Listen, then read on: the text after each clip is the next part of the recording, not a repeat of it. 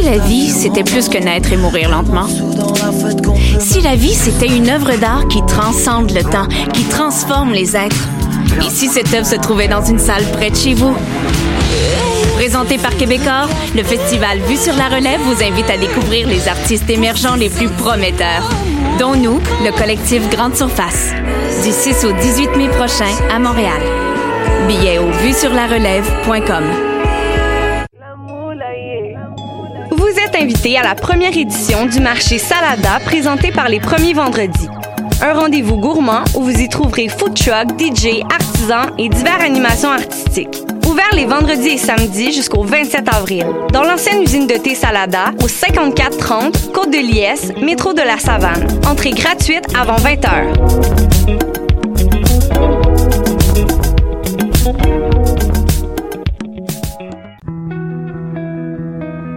Voyage au bout de la nuit, c'est ton émission d'ambiance nocturne sur le Nightlife Underground montréalais.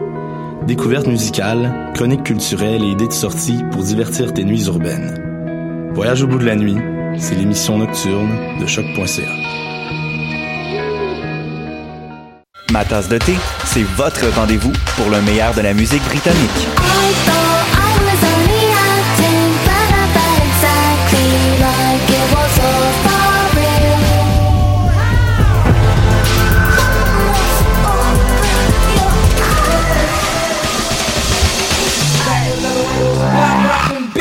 Direct tous les jeudis dès 20h ou en tout temps en podcast sur le choc.ca et sur Spotify.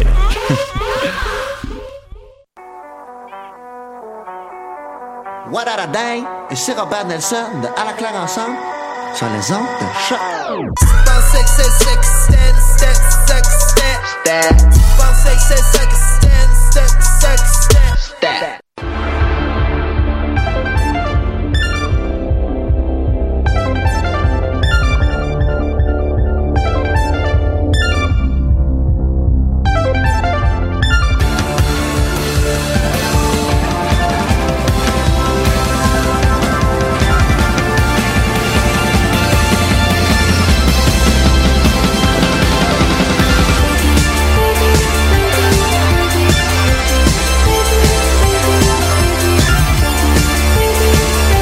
Bon matin, bienvenue à cette toute nouvelle émission des Amazones. Et oui, et oui, une toute nouvelle émission des Amazones. J'ai l'air, euh, j'ai l'air de commencer comme la semaine dernière et de commencer une nouvelle émission seule, mais je ne suis pas seule. En fait, ceci est, ceci est simplement euh, un leurre parce que bien. Euh, ben, premièrement, il faut dire qu'on devait être quatre en studio euh, au moment de commencer l'épisode. Malheureusement, Stéphanie ne peut pas être avec nous parce que euh, Stéphanie a eu une offre qu'elle ne pouvait refuser euh, au niveau professionnel, euh, c'est-à-dire euh, qu'elle rentre pas un matin parce qu'elle a fait du temps supplémentaire et c'est très important de travailler euh, et de faire du temps supplémentaire parce que c'est comme ça qu'on a des bidous. On devait avoir Hermanie aussi qui va arriver avec quelques minutes de retard. Donc, euh, euh, contrairement à la semaine dernière, lorsque Amélie est arrivée avec 15 minutes de retard et que j'ai reçu, je sais pas si vous vous rappelez, mais euh, Amélie a commencé l'épisode en disant non, mais je t'ai envoyé des textos, puis j'étais comme mais je les ai pas reçus. Je les ai reçus comme trois heures plus tard. Donc, euh, ils existaient ces, ces textos. Donc, euh, Amélie était de bonne foi. Elle m'avait vraiment écrit, mais c'est juste que j'ai reçu tout ça euh, très, très, très, très en retard. Et euh, je suis avec euh, Marika, qui n'avait pas de son dans ses écouteurs, mais maintenant qui a du son dans ses écouteurs. Donc, euh, voilà. Donc, euh, Marika, on va attendre Hermanie euh, pour parler de Umbrella Academy aujourd'hui. Mais euh, ben, pendant ce temps-là, toi, t'es là. Oui, Ça va? toujours rendez-vous. Oui, ça va, toi? Euh, ça, ça va, ça, Ça va, va. correct. Euh, mais euh, mais toujours au rendez-vous, ben, ben c'est c'est c'est c'est super. euh, donc ben, ben t'as tu aimé ça Umbrella Academy Oui, oui, j'ai beaucoup aimé ça. Ouais, ben moi j'ai j'ai écouté ça. super super rapidement là aussi il Mhm. faut dire parce que tu sais comme j'avais pas écouté la série quand, quand le thème a été a, a été amené fait que Ok, oh là là. Moi non mais oh, j'ai pas fait comme j'ai déjà fait ça là d'écouter la série la veille euh, Ouais. au complet Euh, maintenant j'ai pas fait ça j'ai écouté euh, au courant de la fin de semaine euh, et de la semaine là, donc euh, en trois quatre jours là Ça Mais- s'écoute bien. ça s'écoute bien mais ça se binge watch pas si bien que ça ou c'est peut-être moi qui étais pas dans l'état de le binge watcher là. Ouais. Mais moi, je l'ai quand même fait sur un- une semaine ou deux, là, donc euh, c'était correct, là. c'était, j'ai un point négatif à dire, puis c'est très prévisible, j'ai trouvé. Mais mis à part ça, tu sais, j'ai pas été très surprise là. Je, je, je m'attendais à ce que le méchant ce soit le méchant il y avait pas vraiment euh, d'éléments de surprise selon moi, mais c'est le seul point négatif que j'ai à dire sur la série. C'est bizarre parce que j'aurais de la difficulté à dire exactement qui est le méchant. Euh, ben, je veux dire sur, ben, ben, euh, Leonard, c'est clairement pas quelqu'un de gentil, là, pour moi, là, du moins, euh, je trouve qu'il vit dans une relation abusive avec Vania, là, lui, étant lui-même une victime d'une relation abusive avec son père, mais il veut pas du bien à Vania ni. Ouais, mais il meurt tellement vite. On dirait qu'on Ben- se rend compte. Non, mais on se rend compte qu'il est méchant, puis genre, il meurt l'épisode d'après. Ah, ben, disons que euh, dans la première rencontre avec Vania, pour moi, c'était déjà, euh, il- ça allait déjà être le problème, ce gars-là. Je savais qu'il c'était pas une bonne personne.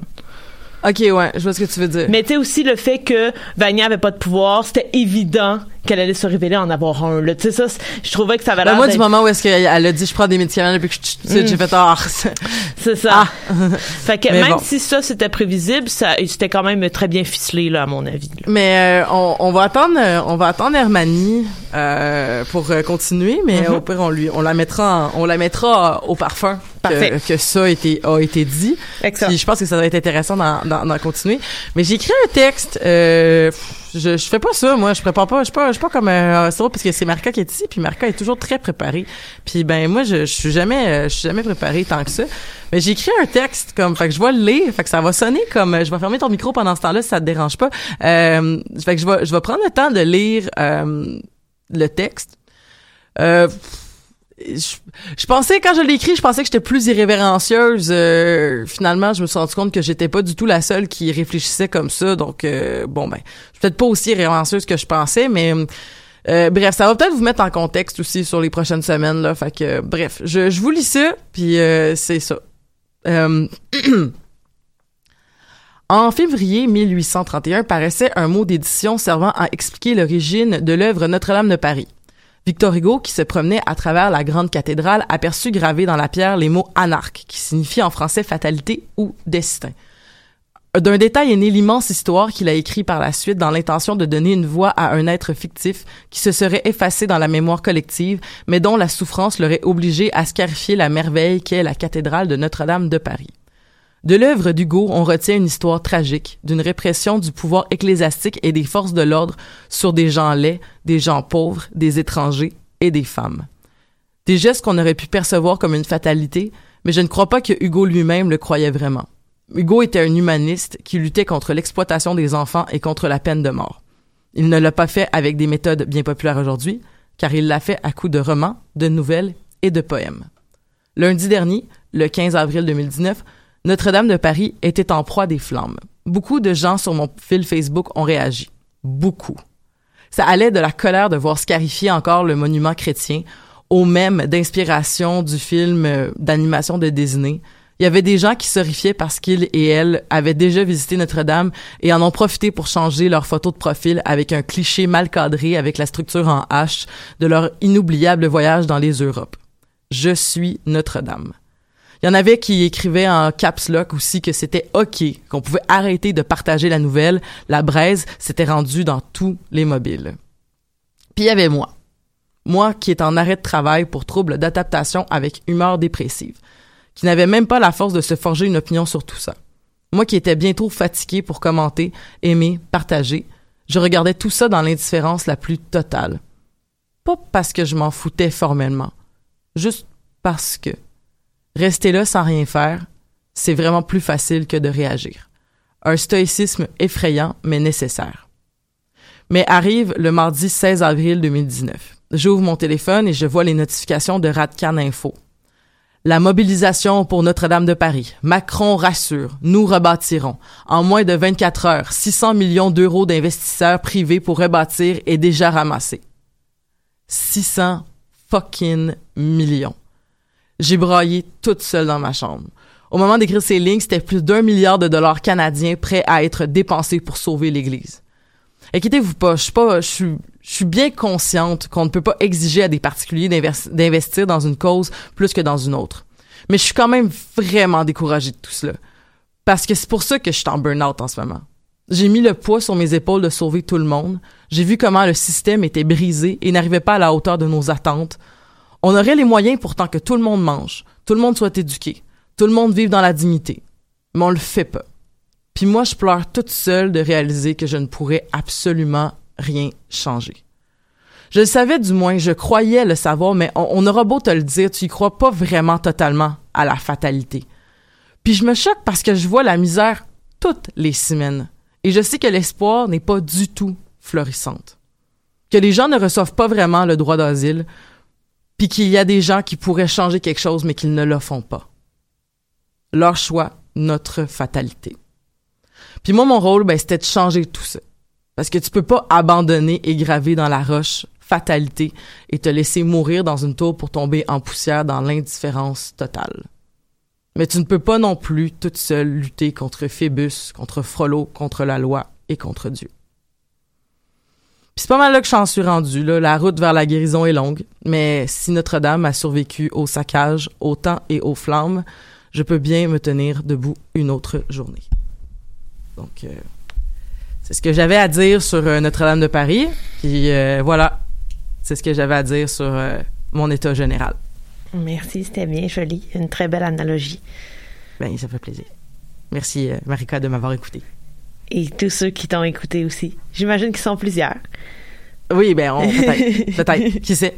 Euh, nos statistiques sont quand même assez bonnes. Euh, Ouais, je- on le fait, on le fait pas pour ça, là, mais on, le- on le fait, on le fait pas pour ça, mais euh, C'est un bombe sur le cœur quand, quand ça vient. Ben écoute moi euh, du moment où quelqu'un me dit que, qu'il écoute l'émission moi je suis tout le temps je suis tout le temps surprise et c'est le moment qu'Hermanie arrive donc oui c'est c'est un c'est c'est c'est on aurait voulu mieux timer ça on n'aurait pas été capable de le faire donc euh, euh, ben je vais je vais laisser Hermanie s'installer. Euh, pendant ce temps-là euh, bon The Umbrella Academy. On change de sujet euh, vraiment très, très, très drastiquement. Euh, euh, une série Netflix qui vient d'un comics de Gérard Way. Puis là, tout le monde m'écrivait comme « Ah, savais-tu que Gérard Way, c'était le chanteur de My Chemical Romance? » c'est comme « Oui, oui, je sais. » c'est pas mal la seule raison pourquoi est-ce que j'étais vraiment... J'avais vraiment hâte de voir la série parce que je fais partie des gens euh, qui ont tripé sur My Chemical Romance. Et Fun fact, euh, en fait, euh, un peu avant d'écouter la série The Umbrella Academy, euh, j'étais au karaoké puis je chantais du My Chemical Romance et il m'est venu en tête une réflexion. Bonjour Hermanie, Bonjour. ça va? Oui, toi. Euh, pas pire, c'est ça. Je, je racontais ma dépression avant que t'arrives. Ah, d'accord. Mais c'est, mais c'est cool. Euh, fait que je t'ai rendu mon envie. Ah, c'est ça. Euh, Karaoké. Karaoké. J'avais une réflexion sur la musique euh, qu'on va appeler, mettons, le grand titre de la musique emo. Parce que euh, je me j'ai réalisé à un moment donné que euh, il y a eu comme des étapes dans le emo, mais le emo a jamais, jamais été populaire euh, dans le sens qu'il y a, il y a, ben, il y a déjà eu une popularité, mais il a jamais été euh, accepté. Je sais pas si tu vois ce que je veux dire. Vous voyez ce que je veux dire? Oui. Ça n'a jamais été une musique qui était euh, qui était bien vue à, à un certain sens. Puis c'était une musique aussi qui, qui fait justement qui faisait pas l'unanimité, mais euh, quand je réfléchis, puis je réfléchis en fait à, je fais des liens un peu avec des thèmes euh, qui sont appréciés, et souvent qui sont qui sont euh, euh, des, des, des comment je pourrais dire des, des réflexions qui sont souvent amenées par euh, entre autres euh, notre collègue Megan qui est pas là aujourd'hui, mais Megan qui va souvent parler par exemple de euh, de la musique de type fille, je mets mes guillemets pour ceux qui le voient pas à, la maison, euh, tu sais du type Taylor Swift, euh, Demi Lovato, puis tout ça, cette musique là qui est souvent détestée, puis on va, on peut y lire une espèce de euh, lecture anti, ben comme misogyne si je peux dire, une, une lecture misogyne qui va dire comme ah ben euh, c'est la musique de filles donc c'est intrinsèquement pas bon parce que ça plaît majoritairement à un public de filles. Et je me faisais cette réflexion là, qui écoutait du emo quand moi j'avais l'âge d'en écouter en 2005-6 mettons là. Qui en écoutait? C'était beaucoup des femmes, mais beaucoup des personnes queer aussi. Aussi, il y avait une logique dans l'esthétique emo euh, qui était une esthétique androgyne. Euh, beaucoup de ces personnes-là justement se revendiquaient queer, se revendiquaient bisexuelles. Euh, puis c'est aussi une, on a aussi ridiculisé la, musique emo parce qu'on a critiqué cette musique-là comme étant une musique de gens qui, qui se qui s'auto-mutilaient puis qui était pour les dépressifs. Donc, il y avait aussi, je pense, dans cette notion-là, une, une façon de voir euh, l'esthétique emo comme euh, une critique, genre une, une critique de la santé mentale, si je peux dire. C'est comme une, critique de les gens qui essayent d'exprimer leur santé mentale. Et dans- là-dedans tombent toutes les questions d'homophobie puis de queerphobie et toutes les questions de misogynie, je pense. C'est, c'était un peu cette lecture-là que je me suis, je, je me suis faite il y a quelques, il y a quelques semaines, puis je me suis dit, hmm, il y a des chansons que j'aime encore écouter, entre autres, ben, My Chemical Romance, euh, que j'ai écouté à l'usure, mes, mes boîtiers de CD en plastique sont tout dégueux, là, parce qu'ils ont, ils ont traîné partout. Euh, mais je pense que c'est important de réhabiliter cette musique-là, puis l'esthétique aussi de Way, qui est encore dans la musique que, que Gérard fait aujourd'hui, puis cette esthétique-là qui est encore dans la musique, parce que c'est Gérard qui a fait il a fait deux tunes qui sont qui se sont retrouvées sur euh, sur la, la, la bande son de euh, The Umbrella Academy. Puis c'est aussi l'esthétique de ces bandes dessinées, tu sais, c'est très très euh, je sais pas si vous avez vu les images de la bande dessinée. Moi, je suis allée juste checker sur Google Images rapidement. Toi, Hermanie, euh, est-ce que tu as lu la bande dessinée? J'ai pas lu la bande Disney malheureusement, c'est parti de une de mes dans mes un million de listes de, de BD à lire, mais euh, j'ai gardé le style, c'était quand même très très attrayant, il y avait un petit côté pas gothique mais que Ben généralement quand même, oui, quand même gothique. Proche de Emily the Strange là, tu sais. Oui, c'est ça. Puis je trouve ça bien parce que c'est quand même récent comme bande dessinée. On on a toujours l'impression qu'on fait des remakes de choses qui étaient faites comme une vingtaine d'années, mais c'est sorti dans les années 2000, je crois. 2008. C'est quand même récent comparativement aux autres, donc je trouve ça intéressant. Puis le parallèle que tu fais avec les, euh, la- culture IMO, d'ailleurs une culture que je ne comprenais pas au moins au secondaire quand je la regardais de l'extérieur, mais maintenant que t'en parles, les gens que je connais qui ont été dans, dans cette culture-là, c'est vrai que c'est toutes des personnes qui tentaient de s'affirmer dans leur queerness, tentaient de s'affirmer euh, dans leurs difficultés mentales et tout. Fait que j'avais pas vu ce parallèle-là, c'est vraiment intéressant. Mais c'est pour ça que je pense que c'est c'est c'est important de tu sais comme d'arrêter. En tout cas moi j'ai décidé que j'allais arrêter d'avoir honte de ce passage là dans ma vie tu sais. Euh, parce que je pense que je me suis fait trop dire que c'était honteux. Fait à cause de ça à cause que je me suis fait dire que c'était pas correct ben j'avais j'ai pas eu envie de le promouvoir. Puis ben j'ai choqué sur le promouvoir puis j'ai pas envie de continuer ça. Fait que fuck off. Moi j'écoutais My Chemical Romance puis j'écoutais du I Am Ghost puis j'aimais vraiment ça. Puis j'aime encore ça. Genre j'en réécoute aujourd'hui puis je suis comme c'est encore une qualité. Mais tu sais, c'est sûr que si ton trip, c'est pas, ça a jamais été ça, ça le sera jamais peut-être. Mais il y avait quelque chose qui, qui crime, venait parler à Elisabeth de 12-13 ans, puis ben, Elisabeth de 25 ans trouve que il y a encore de quoi là, tu sais. Mais bon, bref. Fait que oui, effectivement, l'esthétique de la bande dessinée qui est très, justement, c'est très, très, euh, sais, les orphelins de Baudelaire, très Emily the Strange, très euh, euh, Tim Burtonesque, là, aussi, là. Donc, euh, c'est pas... C'est drôle parce que c'est des super-héros, mais c'est des super-héros comme gothiques. c'est ce qui est quand même particulier. Puis je trouve que Vienna, dans sa scène finale, représente vraiment ça, là, tu sais. Avec, euh, tu sais, ces, ces espèces de... J'avais l'impression que c'était Gérard Rouet qui se mettait en scène, tu sais. C'est c'est dans le sens que on est très proche de l'esthétique du clip de Helena aussi dans cette scène-là, avec le violon, puis tu sais, comme... c'est- comme si la série télé s'était pas permis d'aller tant loin là-dedans, sauf, sauf cette scène-là. Est-ce que vous pensez que c'est parce que c'est un style qui est désuet? Je pense pas que c'est un style qui est désuet parce que si on si on compare avec Tim Burton, il est encore euh, bien d'actualité, mais, Mais il, est un, que- ouais, il- c'est il est ça. un peu, il est un peu euh, rangard, si je peux dire ça comme il a, ça. il a lâché un peu cette esthétique-là, mais euh, je, je trouve pas que ça se justement que ça se retrouve dans la série du tout, mis à part justement la scène du concert de, de Vania. Je trouve pas non plus que ça se retrouve tant dans la musique. Euh, la musique étant vraiment un point fort pour moi Ah de oui, cette oui. série-là. Là, c'est Oh my god, c'est c'est c'est ce qui m'a permis d'accrocher vraiment au début là. Euh, j'ai- écrit quelques titres ici et là. Euh, puis je trouve ça super intéressant que tu aies abordé euh, la musique emo comme en introduction. Euh, je trouve que ça serait vraiment le fun qu'on fasse une émission aux Amazon sur euh, les geeks de musique. Là, moi, ça fait longtemps que j'ai envie qu'on parle de ce qu'on aime dans, dans la musique parce qu'on peut être geek de tout. Et je suis profondément geek de musique. Donc euh, souvent quand euh, dans une série euh, la musique m'interpelle, ça va faire en sorte de, de, de me raccrocher à. Ben, je savais que t'allais en parler parce que je veux dire quand on a parlé de Westworld, quand on a Ouais. parlé de, tu c'est souvent un aspect effectivement qui est important puis euh, puis que puis que tu que tu prends la peine de nommer puis en fait je trouve que euh, j'écoutais une autre série, c'est drôle, j'ai commencé à écouter You après parce que je voulais comme pas continuer que j'ai fait comme fuck off, je suis pas j'ai pas l'énergie d'écouter une série comme ça. Je l'ai écouté récemment, moi aussi, il y a comme une semaine. là. Ben, en tout cas, j'ai écouté juste le premier épisode, puis je trouvais que la musique était mal implantée.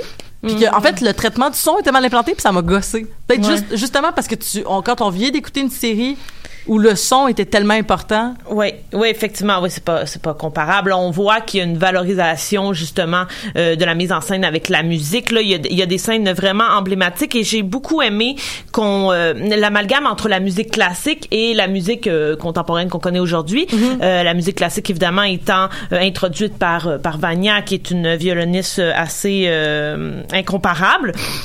Mais il y a vraiment des, des, des grosses chansons avec des scènes euh, importantes. Euh, entre autres, il y a une chanson de Queen, de euh, Nina Simon, de Hurt. Il y, en a vraiment beaucoup à nommer et qui vont euh, dans tous les sens. Hein. C'est Ah vraiment ouais, une trame sonore qui euh, qui va euh, partout. La chanson Istanbul dans euh, dans la scène où numéro 5 se bat dans le dans le, Le, dans, dans notre café, là, ah, ouais, c'est incroyable. Ouais, vraiment. Et autant au niveau de la soundtrack originale euh, qui a été euh, qui a été écrite par euh, Jeff en grande partie que les chansons qui sont empruntées. Je trouve vraiment que le mélange des deux est euh, est très très bien ficelé là. Euh, C'est vraiment la chose qui a fait en sorte que euh, j'ai accroché dès le début. Il y aura bien d'autres éléments euh, positifs, mais la trame sonore, je l'ai trouvée incroyable. Je l'écoute d'ailleurs souvent quand je fais des travaux, des trucs comme ça là. Ouais, je l'ai écouté. Je voulais l'écouter, mais je me suis dit que j'allais attendre d'avoir fini la série parce que je voulais pas me donner des punchs Ouais. de tunes qui allaient jouer. fait que je l'ai écouté hier après avoir fini le dernier épisode. Puis oui, euh, C'était un bon. I think you're al- we're alone now. euh, Ouais. Quand ils dansent dans la, c'était vraiment beau. Mais aussi, justement, tu disais des scènes. Je veux dire, il y a des, il y a des scènes de musique classique. Il y a entre autres. euh, tu sais, il y a des, il y a, à un moment donné, il y a une, il y a une genre de, il est comme revisité Mozart. Je pense que c'est le Requiem, là, qui, qui joue à un moment donné, là, Mm. C'est possible, vraiment ouais. de façon, là, super, euh, euh, en tout cas, je, je, je le retrouverai à un moment donné, là, mais, euh, Ils font ça aussi avec le fantôme de l'opéra. Ouais, la première- la première chanson. Ouais, puis ils mélangent un côté un peu rock là, ça devient très intense à un certain moment et euh, c'est- très bien. C'est le genre de truc qui habituellement me dérange de mélanger des styles qui ont rien à voir à la base. Et ici, j'ai trouvé ça euh, habilement maîtrisé là. Est-ce que tu sens que ça a été habilement maîtrisé? Parce que je trouve que dans cette série-là, il y a beaucoup, on joue beaucoup avec l'espace-temps. Puis vu qu'on joue avec l'espace-temps, peut-être qu'ils avaient un peu, hmm. Tu sais, une, une plus grande manœuvre de, de, de se permettre de vrai. mélanger les genres. C'est ben c'est vrai, c'est super intéressant parce que c'est c'est vrai que dans le fond, euh, il y, il y a des personnages, tu sais comme euh, par exemple quand euh, voyons euh, quand euh, for euh, pas ben Ah, moi, j'ai c'est c'est Klaus? ouais Klaus quand, quand je Klaus sais pas quel est quel là. J'ai de la Ben, avec les numéros. quand Klaus il, il- il s'en va à euh, quand il s'en va dans le passé, il s'en va dans les années 60, puis qu'il revient, là il, il, il- il met du linge de hippie. Mais il y avait pas ça avant, tu sais, il, était- il est toujours excentrique, mais il était comme un autre, un autre excentrique. Ouais. Puis là, il, il sort, il sort de, il sort son linge de hippie avec, euh, avec justement, tu sais, une espèce. Puis c'est particulier aussi parce que c'est comme, ça, se- ça dit à un moment donné, ça colle que ça se passe en 2019. Ouais. Mais ça se passe pas vraiment en 2019 parce que il y a de la technologie qui existe pas. Mm-hmm. Euh, dans le sens, c'est les yeux, euh, les yeux cybernétiques, ça Ouais. existe pas. Fait qu'il y, a- il y a, il y a une espèce de mélange aussi, c'est ça, où est-ce que tu sens pas, tu sens pas que t'es dans le monde réel, même quand tu te fais en croire que t'es dans un monde réel. Ouais. Fait que oui, euh, effectivement, mais j'aime beaucoup l'idée que j'aime beaucoup l'idée d'Hermanie que tu sais le, le, le le constant remix du, du, du- qui provient du fait que ben comme tout le monde est, inten- est intemporel. Tu sais, je veux dire Cha-Cha puis euh, puis tu ils, ils viennent de où? Je les aime tellement. S'ils peuvent avoir été recrutés n'importe où, n'importe quand, d'où est-ce qu'ils viennent? C'est vrai.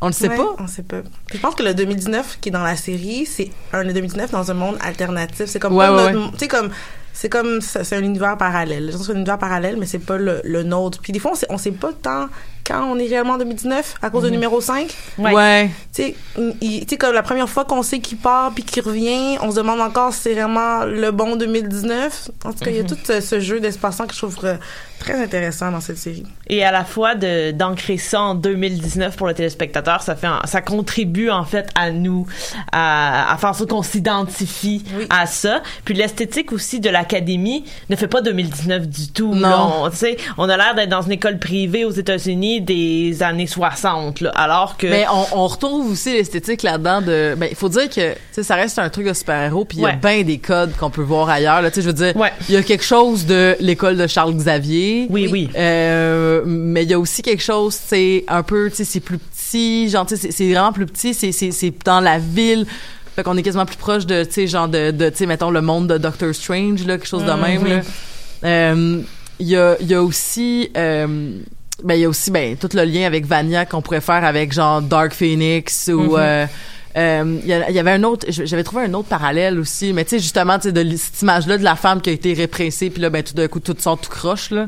Il y avait non mais non mais c'est ça là quand même là. Puis je veux dire comme les seules personnes, genre ben ok à part mettons la- le bout où est-ce que t'as, euh, et là j'oublie les noms de tout le monde. Numéro 3. Allison, quand Allison elle sort, euh, elle sort de hum, de voyons quand, quand, elle- quand elle- juste avant qu'elle se fasse couper les cordes vocales là, puis qu'elle va utiliser justement son super pouvoir euh, qui est comme un super pouvoir qui, est à double tranchant parce que c'est ce qui lui aurait peut-être permis d'avoir tout ce qu'elle voulait mais en voulant avoir tout ce qu'elle voulait ben Elle a pas comment eu ce qu'elle voulait. ah, c'est ça, tu sais, finalement, elle a tout perdu. Tu sais, c'était comme un qui tout double. Puis, ben, au final, ça, ça le nuit parce que ça, ça le nuit parce que ça l'a. euh, tu sais, comme, qu'est-ce qui devient la vérité quand toute ta vie c'est un mensonge? Tu sais, quand t'as passé ton temps à vouloir faire à croire à tout le monde quelle est ta propre. Tu sais, ça, ça devient quoi ta valeur quand t'as passé ton temps à faire à croire aux gens que, comme, non, mais ça vaut la peine, tu sais? Puis ben en tout cas bref ce qui est sous-entendu dans la scène où est-ce qu'on entend sa série de de de, de réflexions c'est que ben probablement que tout son chemin qu'elle s'est fait vers la célébrité elle l'a pas vraiment gagné tu sais? Elle elle, Elle l'a volé, elle l'a volé? Puis euh, puis c'est ça mais, mais mis à part cette scène là t'as quand même genre number one Luther qui va recréer les mêmes problèmes que son père avait fait son père qui s'est trompé tu sais, c'est comme, ah, j'ai cru que c'était la bonne, ah, je me suis trompé. Puis là, Luther va faire exactement la même affaire, puis il va faire comme, ça a chier? C'est comme, ben là, tu refais exactement la même erreur que ton père. Tu sais, je veux dire, tu réenfermes quelqu'un, t'es pas dans la compassion, puis là, t'as Allison qui sort, puis qui va faire comme, yo, mais moi, j'aurais voulu que, tu sais, j'aurais voulu, genre, j'aurais voulu que tu sortes parce que, genre, moi, je veux être dans la compassion, puis je veux qu'on, je veux qu'on soit ensemble, Ouais. tu sais. Les relations d'aide sont assez fortes dans cette série-là. J'ai trouvé que c'était un des, des points forts. Puis j'ai lu des critiques qui qui pointaient négativement euh, du doigt en comparant la BD et la série. Donc là, à ce moment-là, je peux pas euh, me prononcer là-dessus. Mais moi, j'ai trouvé qu'en fait, la sensibilité était très authentique. Eux, ils parlaient d'une sensibilité qui était insensée. Euh, moi, j'ai trouvé ça très vrai.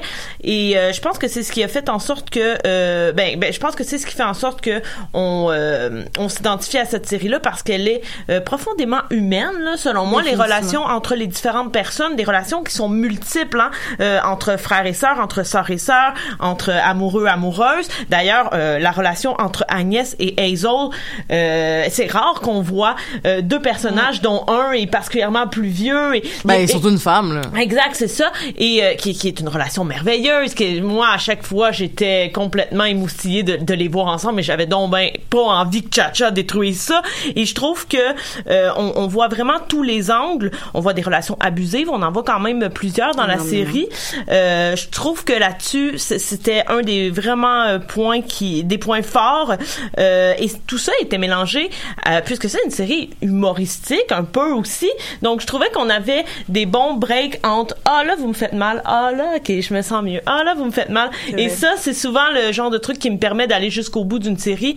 Quand c'est trop lourd, lourd, lourd souvent euh, il faut que je prenne un break entre temps là. Et ça je, je trouve pas ici que je trouve que c'était bien euh, équilibré là à ce niveau là Je trouve que euh, tantôt, Elisabeth, t'as, fait en référence à un style un peu euh, orphelin Baudelaire. Ce que j'aime en fait de euh, Umbrella Academy, c'est sais, en parallèle avec euh, l'école de Monsieur Xavier, là, c'est que c'est une grosse critique sociale de comment on, on voit les super-héros, comment on veut les contrôler, comment c'était très, je crois que c'était dans, dans la critique un peu comme les orphelins de Baudelaire de ils ont pas toujours raison les adultes, faut faire plus confiance aux enfants qu'on pense, faut Ouais, plus les laisser être eux-mêmes qu'on pense également. Puis ça, je pense que c'est c'est ce qui c'est ce qui plaît parce qu'on se reconnaît tous un peu euh, là-dedans en fait. Mm-hmm. Tout le monde est tellement réprimé puis tu te dis que peut-être que si on avait juste laissé Klaus un peu moins enfermé tout seul en tant qu'enfant pour combattre euh, ses peurs, peut-être qu'il n'y aurait pas eu la vie qui, qui a maintenant, peut-être qu'il aurait découvert ses pouvoirs, sais comme l'extension qui peuvent aller plus rapidement aussi. J'ai l'impression qu'il y a beaucoup de répression des adultes envers les enfants. Ben euh, oui, oui, tout à fait. Puis tu sais, t'as, justement, tu le seul personnage d'enfant qu'on voit comme à l'âge 2019, c'est genre Claire, puis comme qui est la fille de Allison. Puis tu sais, Allison a, a- a utilisé ses pouvoirs pour comme contenir Claire qui vrai. voulait qui voulait pas se coucher. Fait que là, c'est comme tu sais, tu recrées aussi, tu sais, puis ça aurait été intéressant de voir parce que là, t'as, t'as, t'as, t'as, la- t'as plusieurs façons de cope. Mais tu sais, je veux dire, juste le fait que, tu sais, puis tu sais, Vania, j'étais comme, ah, elle représente la personne qui s'est refermée sur elle-même, puis que, tu sais, comme, mais au final, je veux dire, Tous refermés sur oui, mais tu sais, je veux dire, au final, tu sais, c'est Allison qui a dit à her de, tu sais, j'ai entendu une rumeur que tu vas trou que tu trouves que t'es ordinaire. C'est violent là, c'est vraiment violent là. C'est genre, c'est pas. J'ai entendu une rumeur que, tu sais, c'est- ça c'est la force des mots là, tu sais. Mais où est-ce que c'est comme, ça aurait pu être suggéré de plein de façons, mais la façon dont ça a été suggéré, c'était intrinsèquement violent. Tu vas, tu vas toujours te trouver ordinaire. Puis c'est pas genre, tu vas toujours te trouver ordinaire et c'est nice de même, tu sais. C'est, c'était- c'est intrinsèquement violent comme geste, puis c'est c'est euh, ouais je sais pas c'est c'est c'est c'est vraiment particulier de, de de se dire que il y a eu cette euh, cette façon-là, tu sais, comme, ouais, ben là, je reviens à Allison, mais Luther, qui est resté comme le fils à papa, une espèce de Tanguy, où est-ce qu'il est resté à la maison tout le long, puis t'as Klaus qui s'est, tu sais, comme dans l'excès, là, tu sais, comme qui représente un peu les personnages, euh, qui représenterait un peu les personnages de, j'ai oublié son nom, mais il y en avait un dans House, euh, de Hunting on Hill House, là, qui est exactement comme ça, là, tu sais. Où est-ce que, là. ouais, c'est ça, où est-ce que tout le monde avait comme une façon de gérer leur, euh, leur traumatisme, tu sais, puis lui ça a été le sien. Diego qui est devenu celui qui s'est comme le plus attaché à son image de super-héros. Ouais. Euh, puis euh, puis il manque quelqu'un ben Ben qui est décédé, puis ben Numéro 5, qui selon moi est celui qui s'en sort le plus, mais c'est celui qui a été le moins en présence de son père finalement. C'est celui qui a quitté puis qui, qui, qui a un peu grandi à sa manière. Puis tant qu'à moi, c'est celui qui a l'air d'être le moins traumatisé malgré ce qu'il ce qu'il a vécu. ouais, Euh, c'est ça, il est un peu plus psychopathe que, que traumatisé. là. Ouais, effectivement. Puis c'est bien euh, ce que tu dis euh, euh, que leur comportement finalement, euh, qui, qui est très différent face à ça, découle tous finalement de la pression parentale. Puis- Et c'est rare qu'on parle de la pression parentale, du perfectionnisme, voire de l'élitisme comme quelque chose de problématique. Euh, et, et moi qui est enseignante, là, euh, souvent on va valoriser les parents qui cherchent à pousser leur enfant, alors que euh, ben ça va souvent perturber ces enfants-là qui sont pas nécessairement à ce stade-là de leur vie ou qui ont pas nécessairement les capacités qu'on tente de leur de leur octroyer. Et je trouve qu'ici c'était c'était très bien euh, c'était très bien exprimé euh, dans la série et on voit évidemment tous les comportements qui qui en découlent euh, et des comportements très différents face au même euh, au, à la même pression. Et pour revenir sur Alison et sa fille, j'ai trouvé aussi que c'était super bien qu'on présente ça euh, parce que je pense que c'était un bon questionnement sur c'est quoi le rôle d'une mère, puis c'est quoi la maternité, euh, qu'est-ce que qu'est-ce qu'on devrait faire dans ce genre de situation là. Et comme elle est là la solution facile, elle va l'utiliser, mais rapidement elle va être culpable, elle va sentir mal d'avoir fait ça.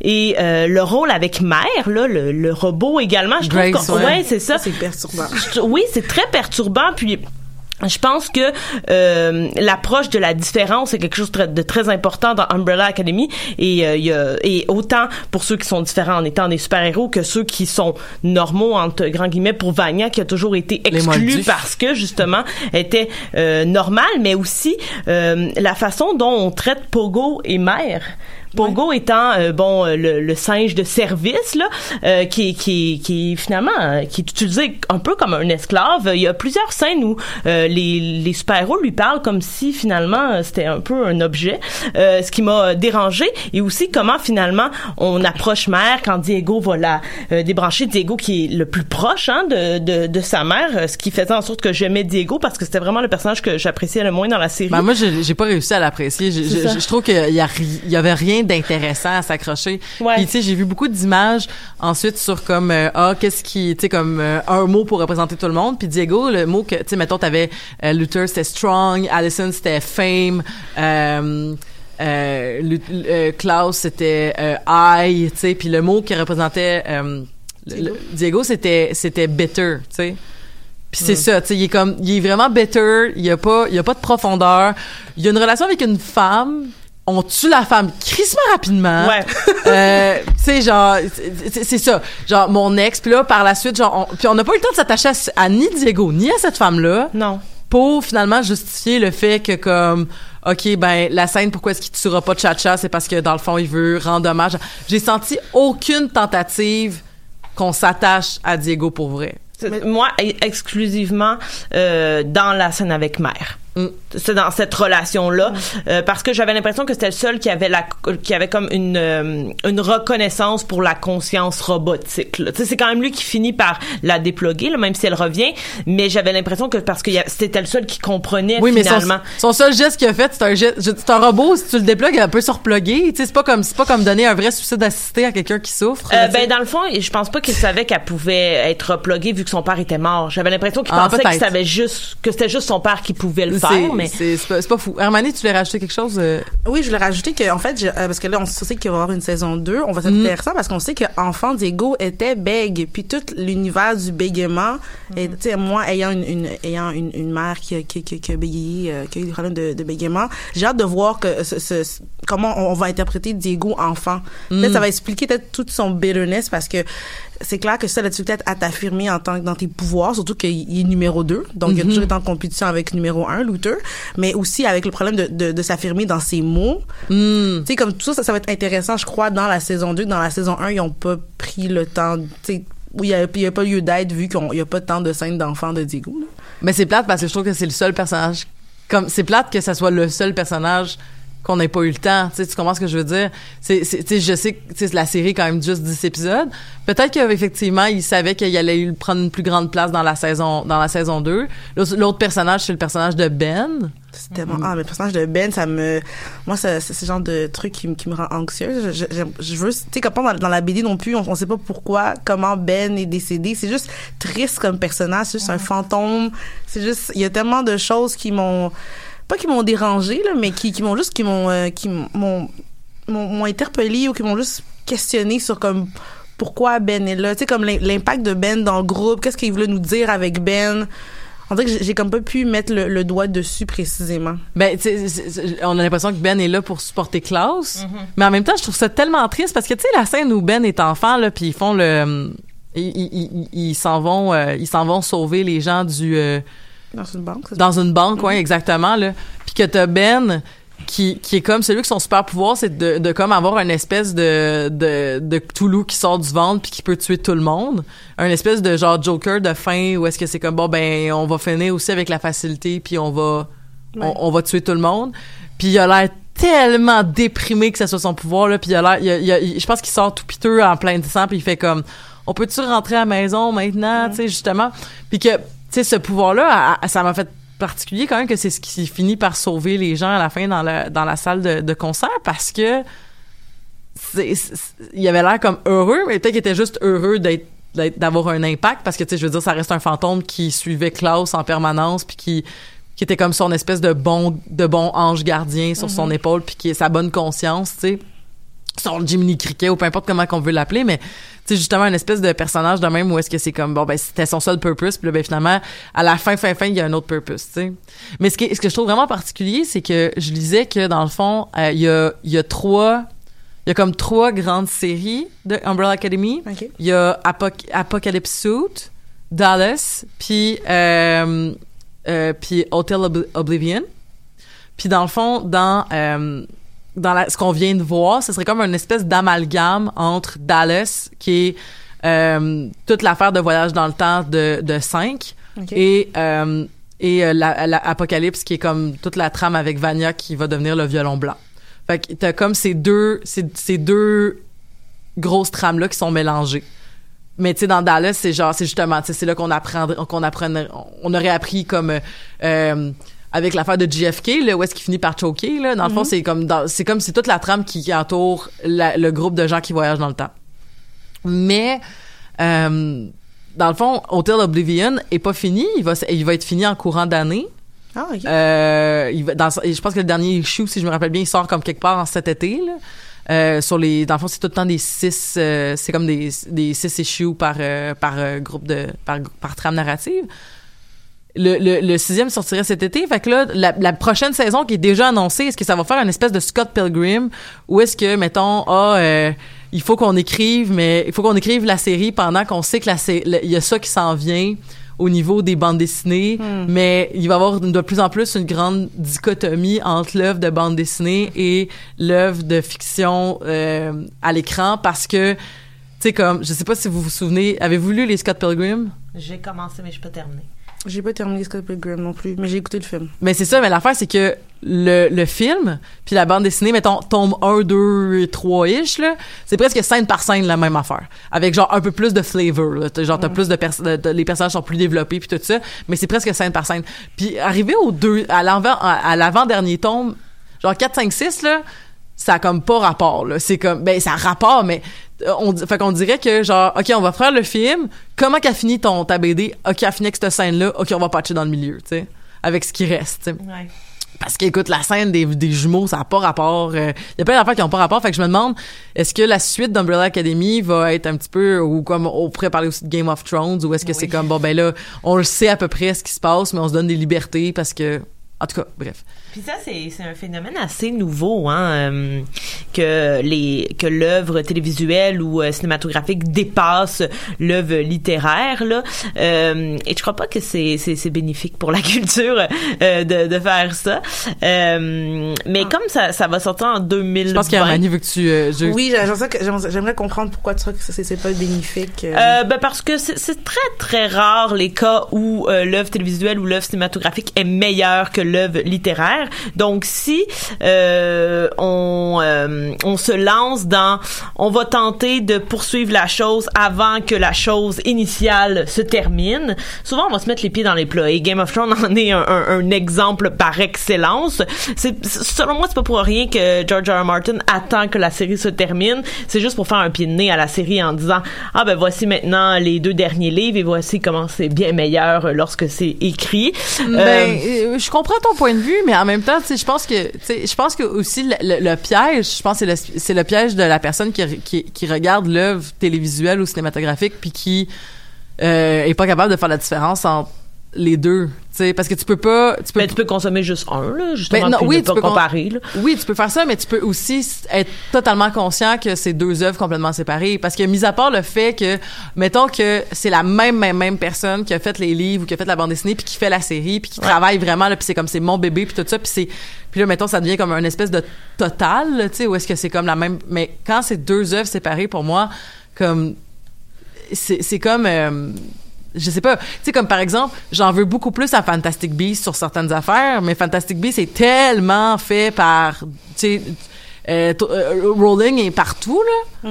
Fait qu'elle a ses tentacules partout dans ce projet-là, fait que je comprends pas que c'est devenu de la merde à ce point-là. Mais c'est pas basé Mais- sur une œuvre littéraire oui, qui mais, est un récit. mais- oui, mais c'est c'est dans le sens c'est que pour moi l'important c'est de voir ces deux créateurs, ces deux créatrices, ces deux ces deux groupes, puis ont fait des affaires séparées. Puis là ben OK, on s'est inspiré. Mais tu sais comme il y a des affaires comme mettons Castle Rock qu'on a que moi j'ai pas vu mais que Catherine Côté euh, qui tripe sur Stephen King qui a fait euh, plein de travaux sur Stephen King puis tout ça nous racontait c'est que ce qui est intéressant c'est que là on s'inspire d'un univers littéraire, tu sais. Ouais. Puis là c'est comme OK, bon ben ça c'est comme c'est un univers littéraire. Puis là ben on a euh, Handmaid's Tales que OK, on va refaire le, le- le- la première la première saison c'est la le livre, puis après on invente. Oui. Fait que là on est tel- on est vraiment dans un dans un c'est assumé que ça sera pas pareil parce qu'on va ailleurs, tu sais. C'est ça, mais Puis- euh, dans dans ma tête, euh, je reprends Game of Thrones, là, euh, ce ne sont pas deux œuvres différentes pour moi.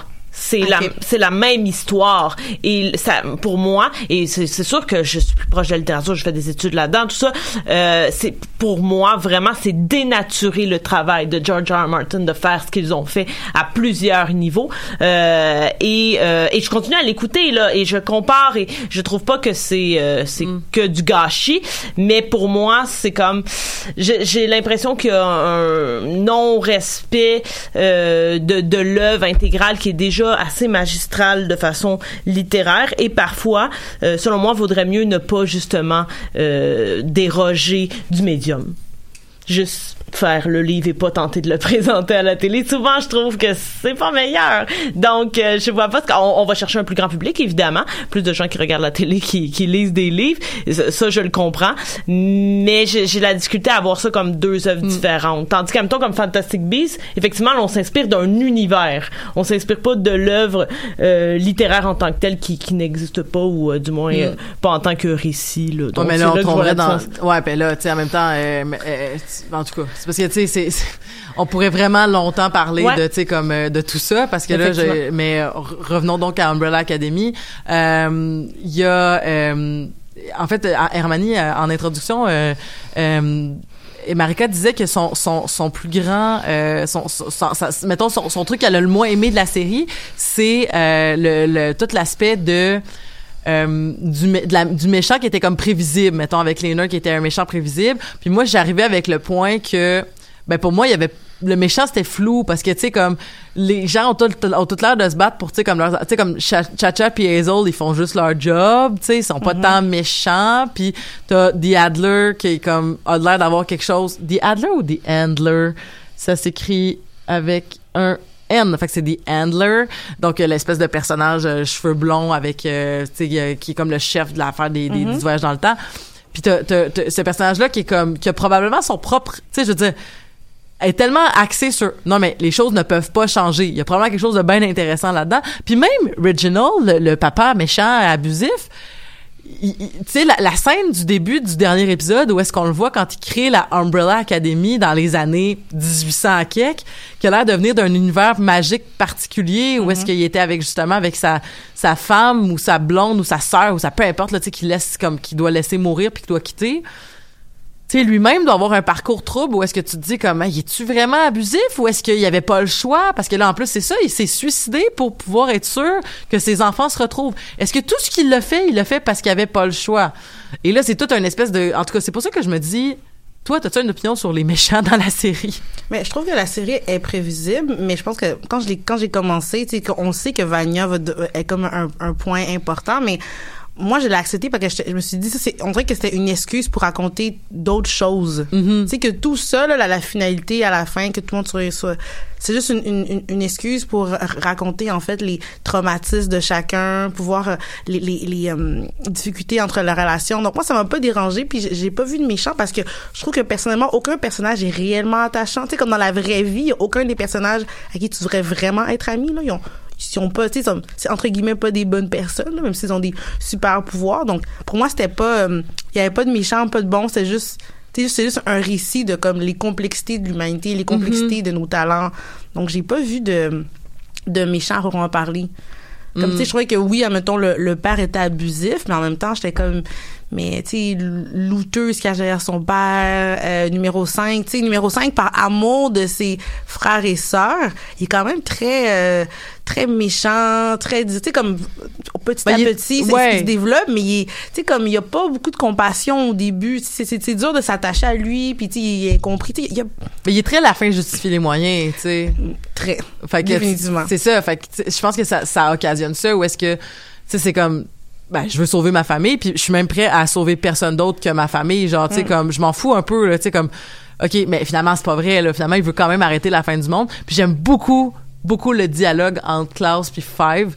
Quand Klaus, il dit, moi, j'ai une drogue. Toi, t'as une drogue aussi. Ça s'appelle l'apocalypse. Et je trouve ça vraiment brillant parce que je, trouvais ça comme, tu sais, dans un sens, ça reste quand même puis en tout cas au niveau philosophique euh, ça devient vraiment euh, ça devient vraiment peut-être perturbant à se questionner là-dessus mais sur tu sais je veux dire Five a trouvé un sens à sa vie en fait Five avait pas de sens à sa vie jusqu'à ce que il ben la- le, handler vient le voir quand il était déjà rendu super vieux puis il est en train de devenir fou. Puis elle il a dit comme veux-tu travailler pour moi parce que t'es super débrouillard puis t'as as réussi à, sur- à survivre autant de temps sans rien. Fait comme t'es vraiment un bon candidat viens travailler pour moi puis là il va travailler avec la commission.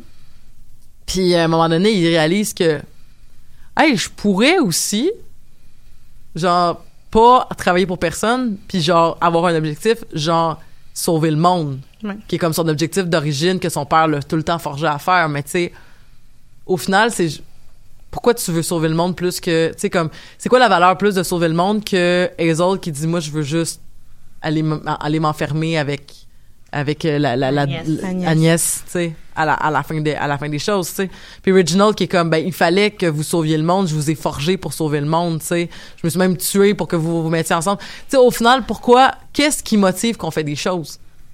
Puis je trouve que c'est c'était vraiment c'était vraiment intéressant que Klaus genre ramène ça parce que euh, de, de l'ultra pragmatisme à l'espèce de je suis pas capable de cope avec mes shit de Klaus c'est la même finalité tu sais tout le monde essaie juste de trouver un sens à pourquoi ils sont là puis à quoi ils servent puis à quoi ça à quoi à quoi ça rime tout ça tu sais Mais admettons, ce serait quoi l'objectif de Léonard? ben Léonard son objectif c'est se venger C'est qui Léonard encore? Léonard, c'est le gars qui C'est va. celui avec Vania, là. Le, le gars de qui elle tombe amoureuse, puis lui aussi, finalement, là. Mais je pense que lui, il avait besoin d'être dans un plus grand. Il a besoin de, de se sentir qu'il est dans une grande histoire. Parce que, au final, vrai. comme, il, ça dérange pas de pas avoir de super. Tu sais, il se rend compte qu'il n'a pas de super pouvoir, mais le fait qu'il peut avoir un impact sur la vie de Vania, puis qu'elle, elle peut, comme, genre, rule the world, il est comme, OK, ça, ça peut être mon objectif, puis il drive là-dessus tout le long, en fait. Fait que je pense que de juste se sentir important dans une histoire ou dans, dans le monde, pour lui, c'était comme, c'était sa drogue, c'était quand même obsessif, là, son truc. Oui, c'est ça. Ben moi, c'est c'est la raison pour laquelle c'est pas mal le, le seul méchant que je vois à la série parce que je trouve ça particulièrement perturbant ce qui a fait vivre à Vania tout au long. Là. Puis bon, ça, ça, ça, ça ne se justifie pas, mais ça s'explique Mais quand lui, on voit pour son lui- passé. Mais pour lui, là. il fait le bien, là. Parce que lui, il dit, genre, tu- genre moi, j'ai, moi, j'aurais pu avoir des pouvoirs, mais j'en ai pas eu parce que je suis née de façon naturelle la même journée où vous, vous êtes toutes nées de façon énigmatique. Puis j'aurais voulu avoir cette histoire-là, mais je l'ai pas eu. Puis ben, j'ai tué, j'ai fini par tuer mon père.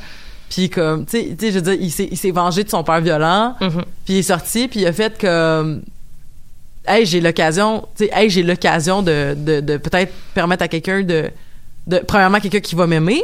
Parce que c'est ça aussi qu'il a trouvé avec Vania, tu sais, il a trouvé quelqu'un qui l'aimait. Vania qui, qui s'est jamais senti aimé. C'est, pour moi, c'est deux, c'est deux solitaires qui se sont mis ensemble.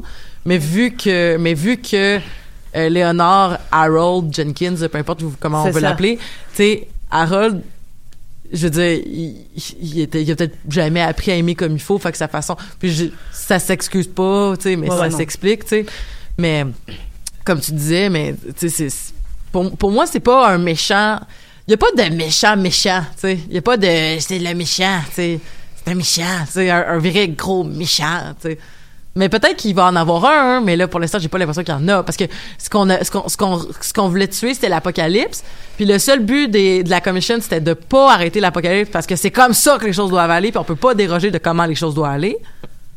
Puis, fun fact, finalement, genre, JFK, es-tu mort ou pas mort dans cet univers-là?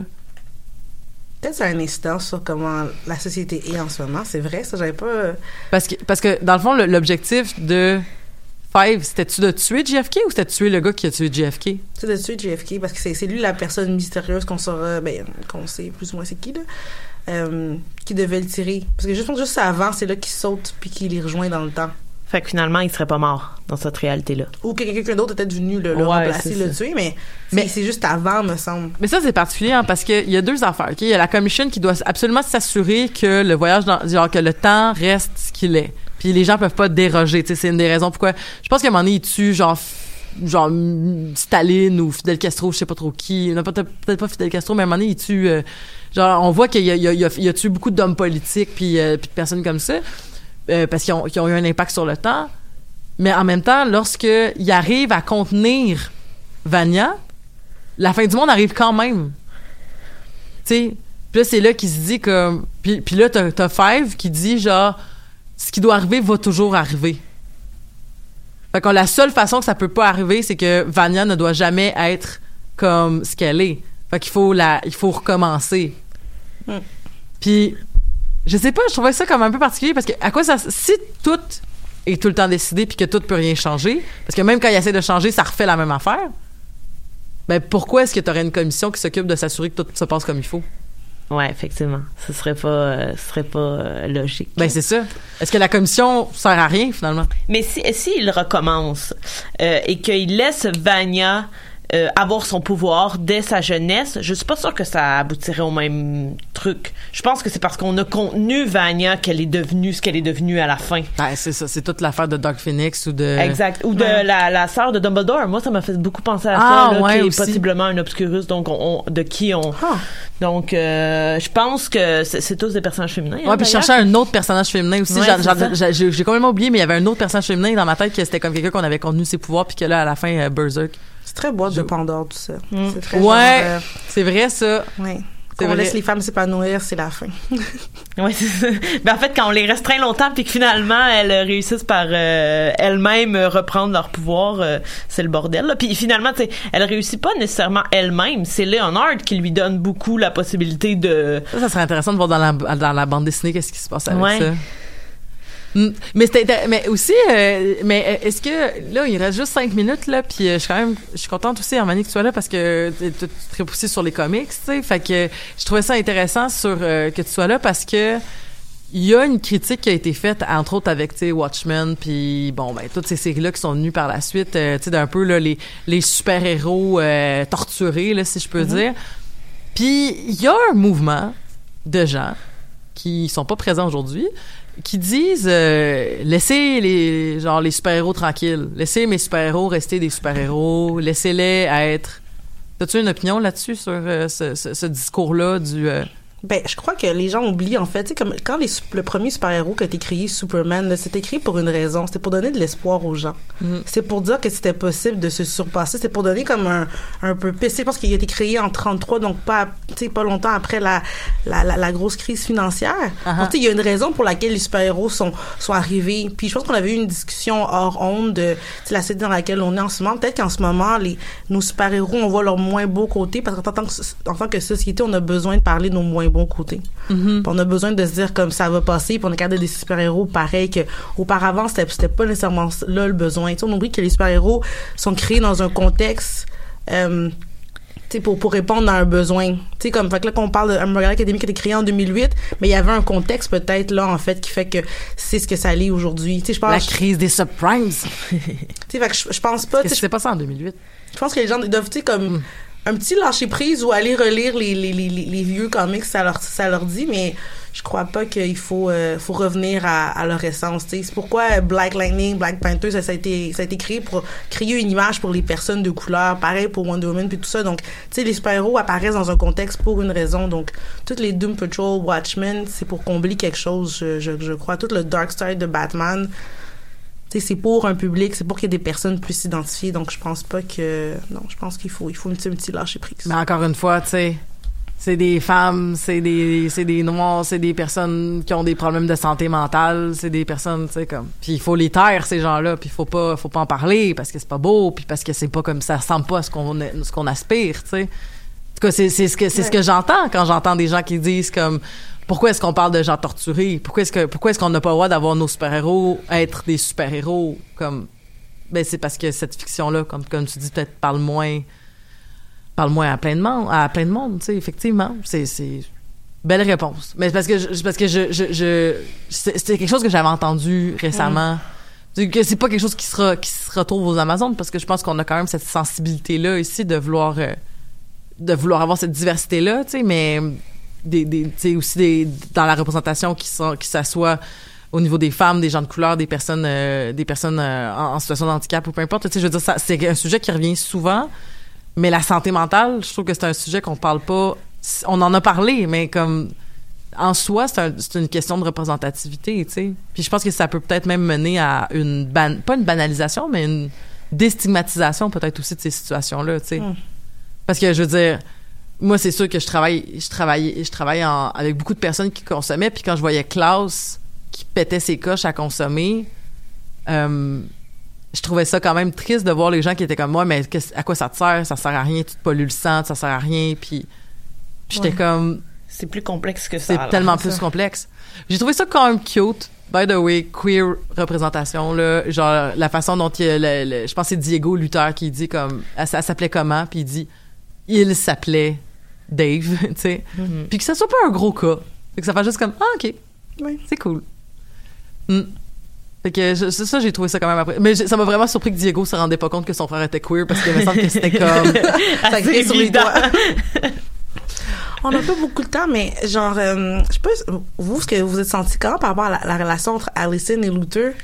Tout le long, t'es comme, ah, c'est cute, mais t'es comme, mais c'est des frères et sœurs. mais ça m'a c'est drôle que tu dis ça parce que j'ai pensé à Marika à cause de la famille Tenenbaum. Ou est-ce que Ouais. euh, à cause de la Mais c'est pas vraiment des frères et sœurs. Ouais, c'est ça. Il- C'est pas de Ils ont l'inceste. aucun lien de sang. C'est pas vraiment de l'inceste. Oh, non, je pense que c'est En ce que fait, on n'est pas du tout.